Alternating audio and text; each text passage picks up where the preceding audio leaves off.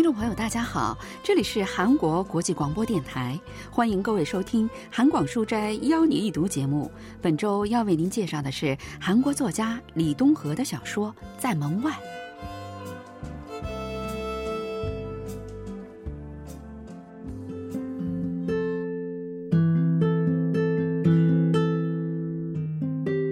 门紧锁着，那扇铁门牢牢的关着。就好像在拒绝着主人的归来，在隔了一个月零五天才回来的他眼里，不久前刚刚重新油漆过的铁门看起来很是陌生。这时的他精疲力尽。是啊，走过千里之遥的归途，不累才奇怪。他现在脑子里唯一的想法就是赶快打开门进去，平躺在地板上。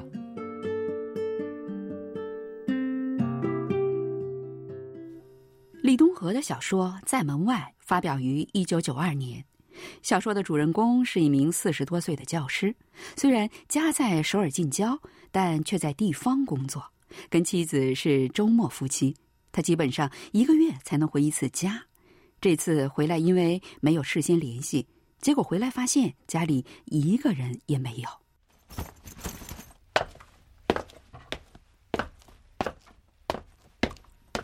他把背回来的包挂在铁门上，下了公寓的楼梯。这时刚刚下午五点多一点儿，他想妻子也许是去超市了，但他找遍了小区内的五个超市，都一无所获。就这样折腾了大概一个来小时，他的双腿又累又疼。想到妻子说不定已经回到了家，就又回到了公寓楼。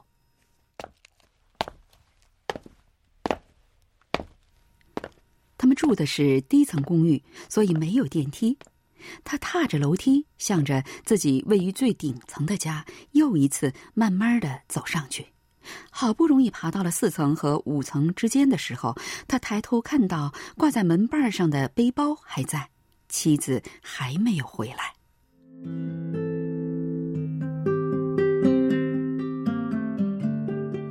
本来想就此转身。但就在那一瞬间，却仿佛看到了一个幻影，一张非常熟悉的脸庞出现在他的头顶，直愣愣地看着他。那张跟他大眼对小眼互相对视着的脸，虽然看起来更老、更憔悴些，但却不折不扣跟他像是一个模子刻出来的。阿奈，是你吗？只这一句话就足够了。爹，你怎么来了？看。走上来的样子，就觉得是阿奈你。父亲总是把他的名字中南的南发成奈的音，从他有记忆以来就是这样。也许正是因为如此，每次被父亲这么叫，他就感觉仿佛回到了从前，心也变得年轻起来。爹，出什么事儿了吗？我就是出来散散心，刚才来的时候没人。再过来就看见这东西挂在这儿，我正在这儿琢磨这是怎么回事呢。老爷子一边说一边呵呵的笑起来，这是老爷子特有的笑，把嘴张得老大，甚至看得到喉咙。妻子总是嘲笑说：“真是有其父必有其子，怎么会笑得那么没心没肺？这笑简直可以记到家谱里。”看样子你也没钥匙啊，去找你老婆了吧？他这是去哪儿串门了吗？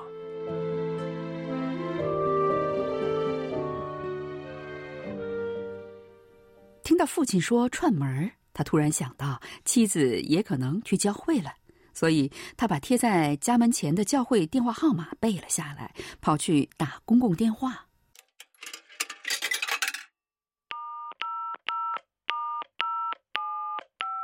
但是妻子也没去教会。没找到嘛？他一准去哪儿串门去了。我没关系的，再等等吧。咱们去找个地方坐一下吧。儿子带着父亲来到了儿童游乐场前面的长椅边上。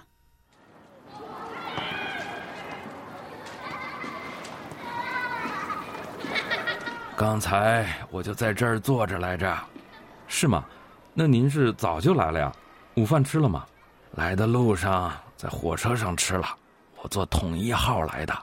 您怎么每次都坐统一号啊？没有新村号和无穷花号吗？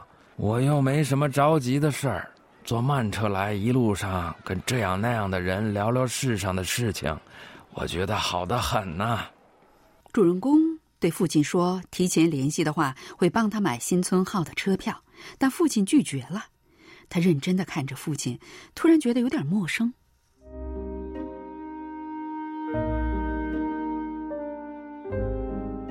父亲还是老样子，骨瘦嶙峋、弯腰驼背的体型，没有好好修剪乱糟糟的胡子和全然花白的头发，都是老样子。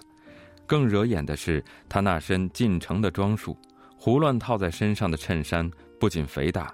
而且上面印满了怎么看都不合适老年人的图案，让人眼花缭乱。而且因为洗了很多次，布料已经变得软塌塌的，裤子上这里那里都是污渍，膝盖部分很突兀的鼓出来，而且裤脚还卷起了两三圈，看得出来裤腿长得离谱。即使退一万步。这身装束也实在不像好不容易来趟首尔的人该做的打扮，甚至会让人觉得这是一个孤苦伶仃、四处流浪的老头子。唉，他暗暗的叹了一口气。虽然他每次只要有机会就会跟父亲指出这个问题，拜托他注意一下，但父亲仍然我行我素。他说自己这样更舒服。我这一辈子凑凑合合的过日子。都这岁数了，领带西服的有啥用？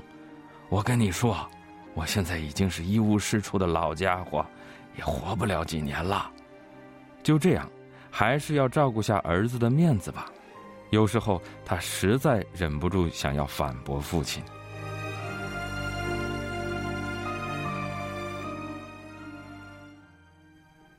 他仔细的打量着父亲，发现老人家的眼镜片儿也不完整了。脸上还有些伤痕，父亲说伤痕是刚才被树枝刮到的，眼镜则是之前就坏了。他这么说着，脸上稍微有些泛红。那能怎么办呢？年纪大了不中用了，走路也不像以前那么利索了，动不动就一脚踩空了。古人不是说吗？老了是最稀慌的。他用手绢认真的擦着父亲的眼镜。那眼镜两条腿都不一样，镜片上满是裂痕。这眼镜也太过分了！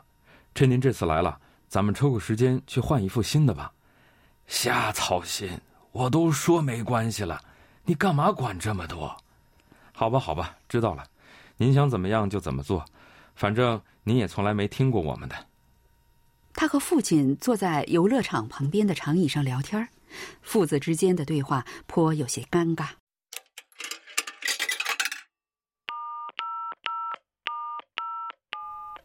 他用公用电话又给家里打了个电话，还是没人接。他想，也许是家里电话坏了，于是便一口气的爬上了五层，却看到自己的背包仍然挂在门把上。他折返身，急忙回去找父亲。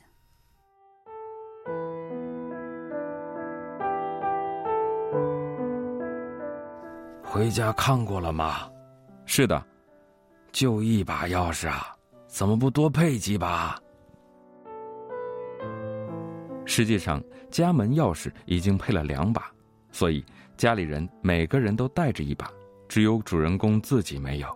这次他下了决心，虽然一个月只回来一次，也得配把钥匙带着了。再没有像钥匙这样明确代表所有权的标志了。不只是妻子，连孩子们都有的东西，自己却没有，这让他不由得想到：也许这是我的家庭。这种想法也是一种错觉，应该说是他们的家庭。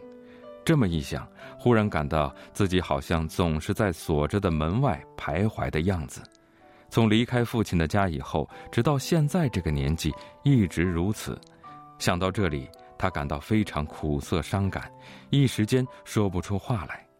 在儿童乐园里玩耍的孩子们一个两个纷纷回家了，最后只剩下父子两个人，面对着空空如也的儿童乐园，显得颇有些凄凉。他茫然地凝视着父亲吐出的香烟烟气，在空中慢慢地散去。这时，他心里有种情绪渐渐蔓延开来，不知怎的，感到很舒适，很温馨。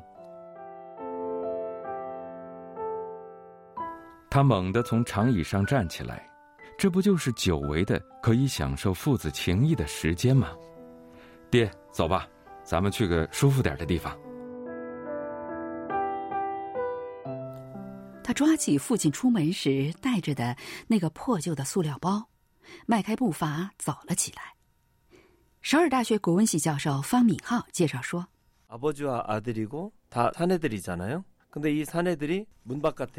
父亲和儿子都是男人，这两个男人现在都被关在门外。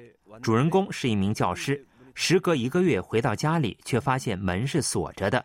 他的父亲在大邱生活。”好像离家出走一样来儿子的家，却只能跟儿子一样在门外徘徊。在某个瞬间，主人公感到自己和父亲的处境都差不多，同病相怜，于是便产生了一种情感纽带。所以主人公便开始想为父亲做些什么。这个场面正是描写主人公的某种心理变化。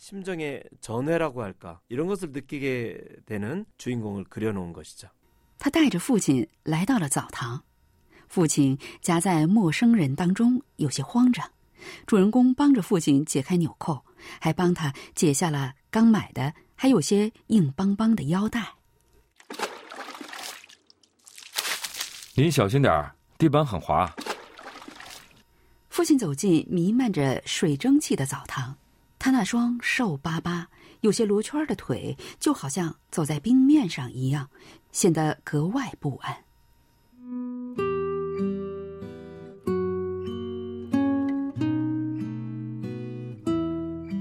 人们常说老虎最见不得猫，理由就是猫长得太像自己了。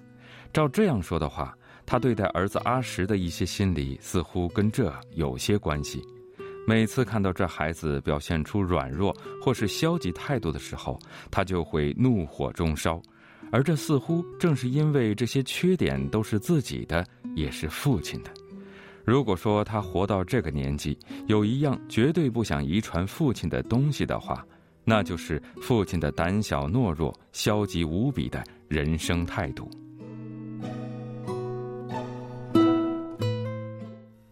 在日本强占时期出生的父亲，经历了六二五战争，人生本身就是苦难的连续。主人公也并不是不知道这个，但在正月初五也吃不上五谷饭。挣扎在生死一线的时候都没有钱去医院的童年生活和对父亲的不满，直到现在还记忆犹新。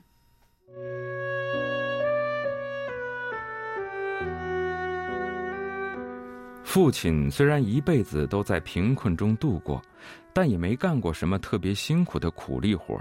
即使这样，他的身体还是无可奈何的失去了均衡，每况愈下，变得极其衰弱。他拿着搓澡巾走向父亲，开始给皮肤已经泛红的老爷子搓背。差不多就行了，老爷子有些不耐烦地说。主人公接着把父亲的胳膊拉过来，开始认真的搓。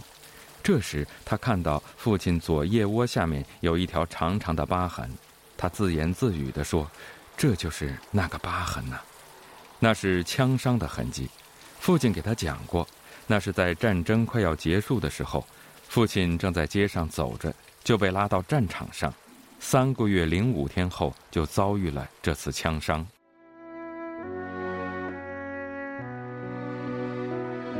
主人公用搓澡巾轻轻扫过那伤痕，他突然想到，也许正是从那以后，父亲变得如同惊弓之鸟，万事格外胆小谨慎的。母亲在世时也这样抱怨：“这个人只是身体回来了，魂儿还留在战场上，也不知道他每天那么无所事事的要干什么。”总之，在母亲眼里，父亲就是一个对世事毫不关心、也没有欲望的人。父亲的人生真的只是那么得过且过吗？在主人公的记忆里，似乎并不是这样。至少在离开家乡搬到附近的城市大邱之前，父亲还是想努力做些新的事情的。他最后沦落成对所有的事情都失去欲望，变得胆小怕事、懦弱无能，是在两手空空带着一家老小搬到大邱之后。城市生活让父亲显得越发无能为力，而且这种无能为力也使每件事都变得不幸起来。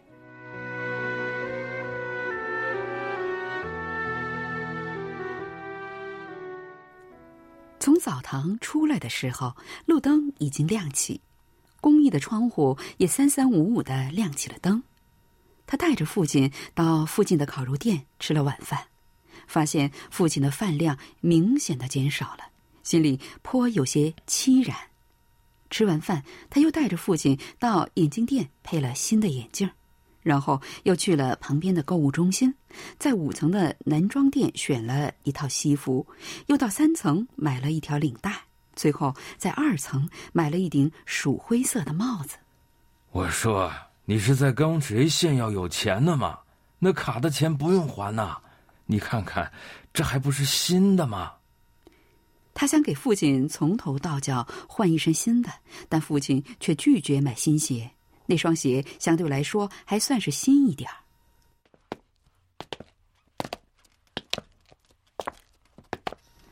父子二人购物完毕，回到家里，迎接他们的还是那个挂在门把上的背包。你老婆怎么还没回来啊？不是出什么事儿了吧？能有什么事儿？可能是去市里了吧？父子二人又回到了空无一人的儿童乐园。该拿那孩子怎么办呢？父亲说的是主人公的小弟弟，正在上高中的老幺。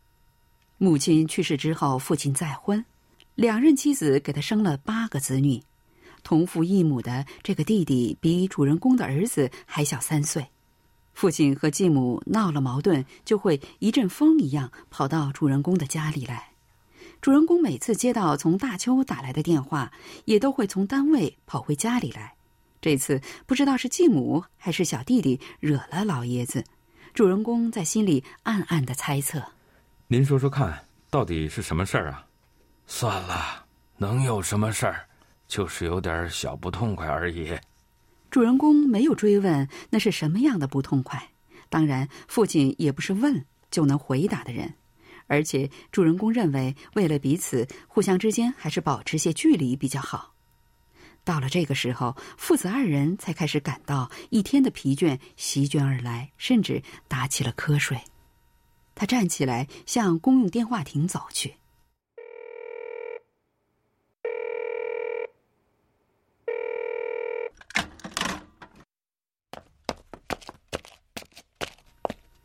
从公用电话厅走出来的主人公又急急忙忙的跑向公寓楼。但这次迎接他的还是那只背包。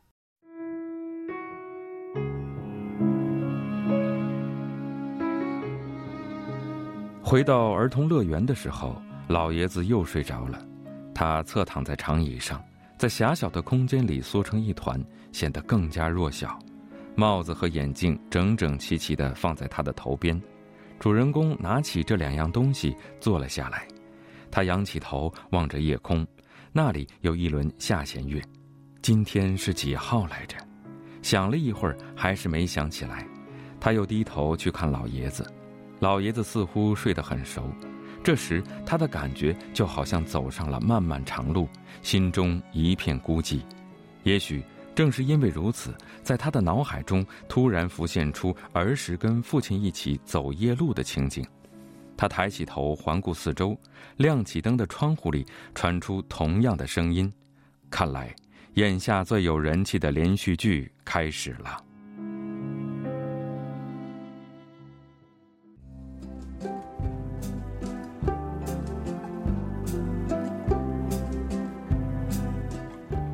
听众朋友，我们在今天的韩广书斋邀你一读节目当中，为您介绍了李东河的小说《在门外》。今天的节目是由立新跟小南为您主持的，同时今天韩国国际广播电台一个小时的中国语节目就全部播送完了，感谢您的收听，再会。